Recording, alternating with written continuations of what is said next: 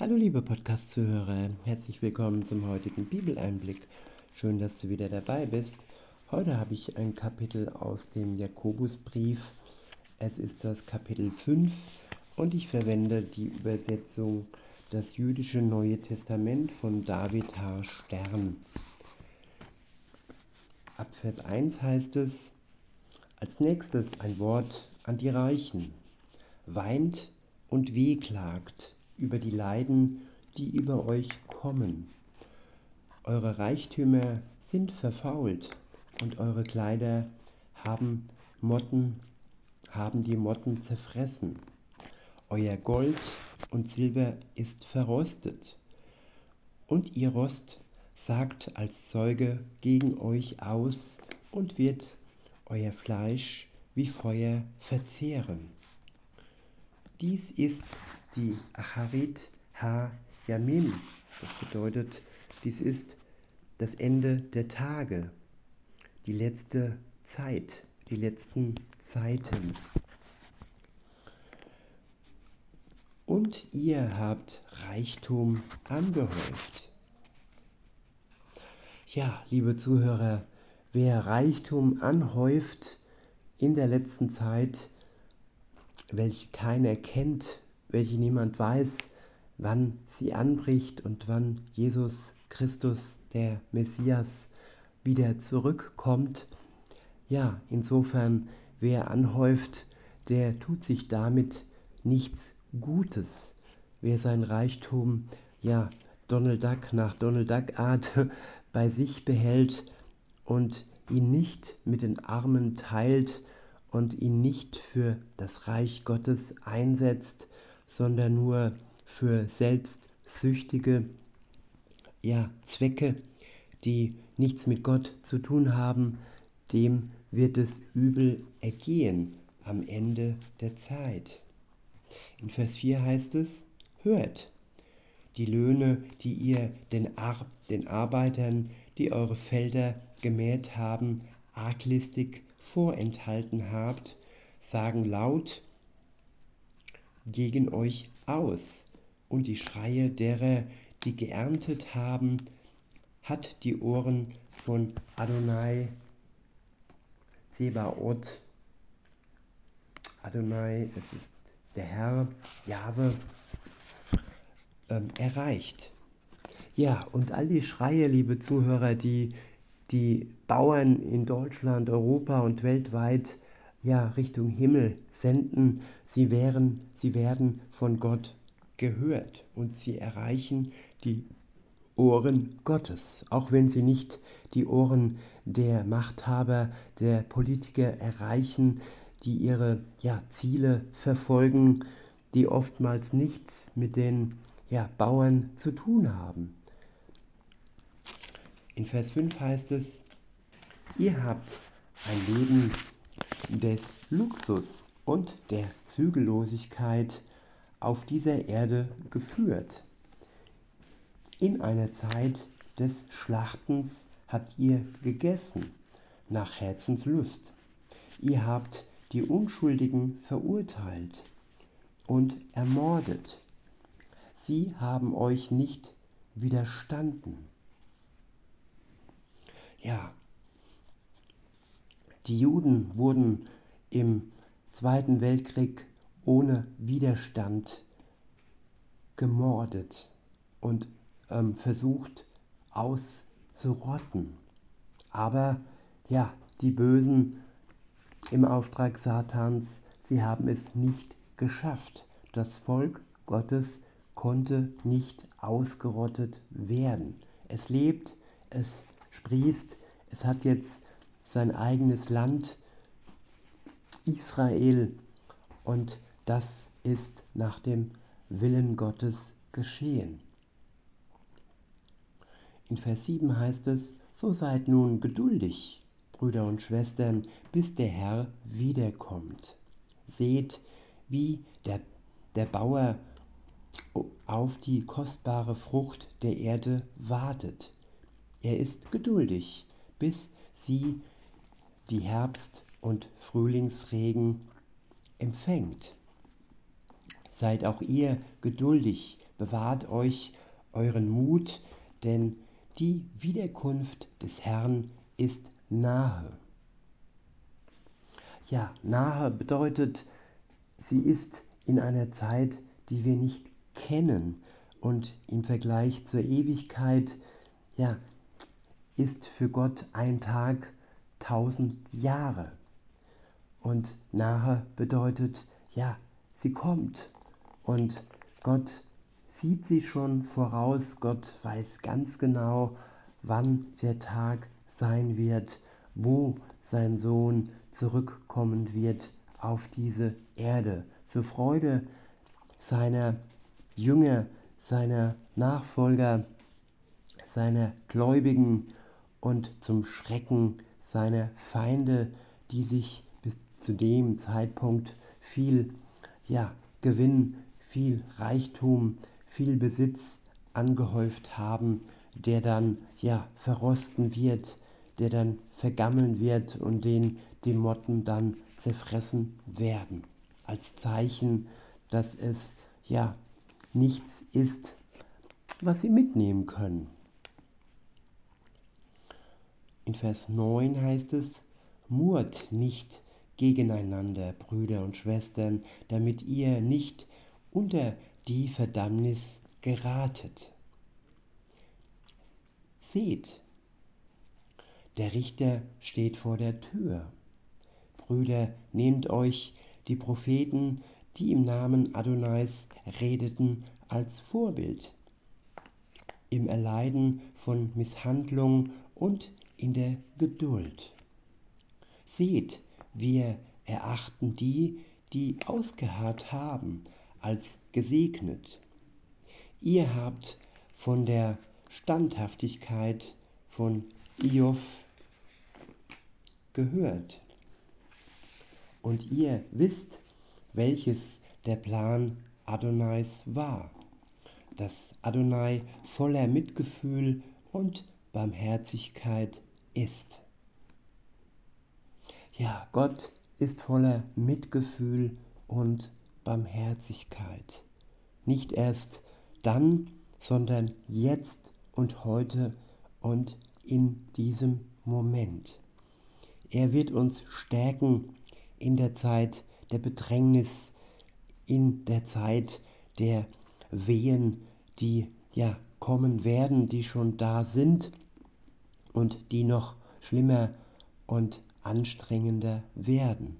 Aber mit seiner Hilfe werden wir diese Zeit überstehen. Er gibt uns Kraft zum Ausharren, zum Geduldigsein. In Vers 12 heißt es, vor allem Brüder und Schwestern, schwört keinen Eid, nicht beim Himmel, nicht bei der Erde und nicht bei, einem, bei einer anderen Formel. Lasst euer Ja vielmehr ein einfaches Ja und euer Nein ein einfaches Nein sein, damit ihr nicht unter die Verdammnis fallt. Ja, es werden schnell Versprechen gegeben, aber wir überlegen nicht, ob wir diese Versprechen wirklich einhalten können oder manchmal sogar wollen, ob sie nur Worte sind, die ja keine Bedeutung haben, wenn es darum geht, diese Versprechen einzulösen. Sind wir überhaupt in der Lage, unsere Versprechen einzulösen? Haben wir die Mittel dazu? Haben wir die Zeit dazu? Und haben wir die Möglichkeit dazu? Deshalb sollten wir unser Ja so wählen, dass es wirklich schlicht und einfach auszuführen ist und unser Nein nicht zurückhalten, ja, wenn wir irgendwo wissen, dass es nicht möglich ist, dass wir es tun können. In Vers 13 heißt es, ist einer von euch in Bedrängnis, er soll beten. Geht es einem gut? Er soll Loblieder singen. Ist einer von euch krank? Er soll die Ältesten der Gemeinde zu sich rufen. Sie werden für ihn beten und ihn im Namen des Herrn mit Olivenöl einreiben. Das Gebet, das im Vertrauen dargebracht ist, wird den, der krank ist, heilen. Der Herr wird seine Gesundheit wiederherstellen. Und wenn er Sünden begangen hat, wird ihm vergeben werden. Ja, die Sünden, die wir Gott eingestehen, die Sünden, die wir bußfertig unter das Kreuz Jesu bringen, die wird er uns vergeben, weil er barmherzig und gnädig ist. Weiter heißt es in Vers 16, deshalb bekennt einander offen eure Sünden und betet füreinander, damit ihr geheilt werdet. Ja, es ist wichtig, dass wir offen sind, dass wir Sünde nicht zurückhalten, dass wir gegenseitig uns unsere Sünden, Sünden bekennen. Dann werden wir geheilt werden. Und Heilung heißt hier auch Heilung unserer Seele, Heilung unseres äh, geistigen Menschens. Unser irdischer Körper ist der Sünde, ähm, ja, der Sünde wegen des Zerfalls preisgegeben. Er wird ja zerfallen, er wird altern, er wird nicht ewig bestehen. Die Seele aber, sie wird durch unseren Glauben an Jesus Christus ewig überdauern und heil bleiben. Deshalb sollen wir den geistigen Menschen, der Teil von uns, der in der Ewigkeit ja überdauert, ihn sollen wir schützen.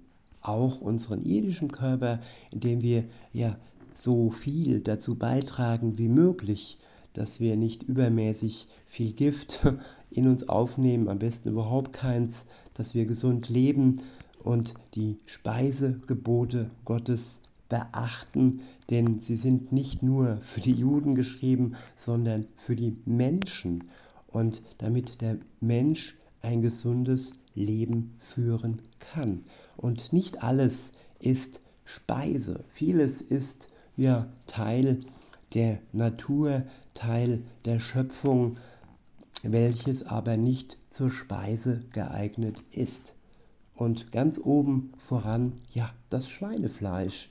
Es ist keine Speise. Es wurde von Gott nicht als Speise deklariert. Wenn da steht an einer anderen Stelle, wir dürfen alles ja, verspeisen, aber dann heißt es, es geht hier um die Speisen, nicht um die Teile, die als Schwämme äh, dienen, um all die Giftstoffe aufzunehmen. Ein Schwein ist ja alles, ist ein Allesfresser und wir sollen nicht das essen, was uns schadet. Insofern, ja, alle Gebote Gottes, die jetzt nichts mit Opfer zu tun haben, denn Jesus war das einzige und letzte und das Opfer, das entscheidend ist, nach ihm ist kein Opfer mehr nötig, nur Dankopfer können, dürfen wir Gott bringen, aber keine Schlachtopfer mehr. Das waren alles nur Opfer, die nötig waren, bevor Jesus Christus für uns gestorben ist. Und wenn jetzt ja viele sagen, ja, das ist alles nicht mehr nötig, nein, dann geht es nur um die Schlachtopfer. Aber alle anderen ja, Wegweisungen und Liebesgebote, die sind nicht aufgehoben. Vorne voran die zehn Gebote und ja, Jesus hat sie sogar noch veredelt in der Bergpredigt und noch etwas genauer umschrieben. Und insofern, ja, sollten wir die Gebote in unserem Herzen tragen. Und weiter heißt es in unserem Text, das Gebet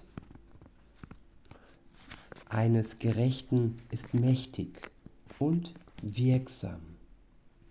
Ja, das Gebet eines Menschen, der von Gott gerecht gemacht wurde, durch das Blut Jesu Gerechtigkeit empfangen hat, nicht durch seine Taten Gerechtigkeit empfangen hat, also keine Werksgerechten oder Gutmenschen sozusagen, sondern nur die Menschen sind als gerecht anzusehen, die Gerechtigkeit empfangen haben, geschenkt bekommen haben durch den Opfertod Jesu und die reingewaschen wurden von ihrer Schuld. Und dessen, derer Gebet ist mächtig und wirksam. Wenn Sie im Namen Gottes ein Gebet aussprechen, das ja nach seinem Willen entsprechend lautet, dann wird Gott dieses Gebet erhören. In Vers 17 heißt es, Eliua war ein Mensch wie wir, doch er betete leidenschaftlich, dass es nichts Regen, dass es nicht Regen möge und kein Regen fiel auf das Land drei Jahre und sechs Monate lang. Dann betete er erneut, und der Himmel gab Regen, und das Land brachte seine Frucht hervor. Meine Brüder, wann einer von der Wahrheit abirrt und jemand bringt ihn zur Umkehr, sollt ihr wissen, dass wer immer ein Sünder von seinen falschen Wegen, von seinem falschen Weg abbringt, ihn vor dem Tod rettet und viele Sünden zudeckt. Ich wiederhole, meine Brüder, wenn einer von der Wahrheit abirrt und jemand bringt ihn zur Umkehr, sollt ihr wissen, dass er immer einen Sünder von seinem falschen Weg abbringt, ihn vor dem Tod rettet und viele Sünden zudeckt. Ja, wir sollten aufeinander achten und ja, die Sünden des anderen nicht als unwichtig erachten, nicht nur auf uns selbst sehen, sondern auch dem anderen offen die Wahrheit Gottes offenlegen und versuchen, dass er von seinem sündhaften Weg wieder zurück auf den guten Weg Gottes kommt. In diesem Sinne, liebe Zuhörer, wünsche ich euch noch einen schönen Tag und sage bis denne.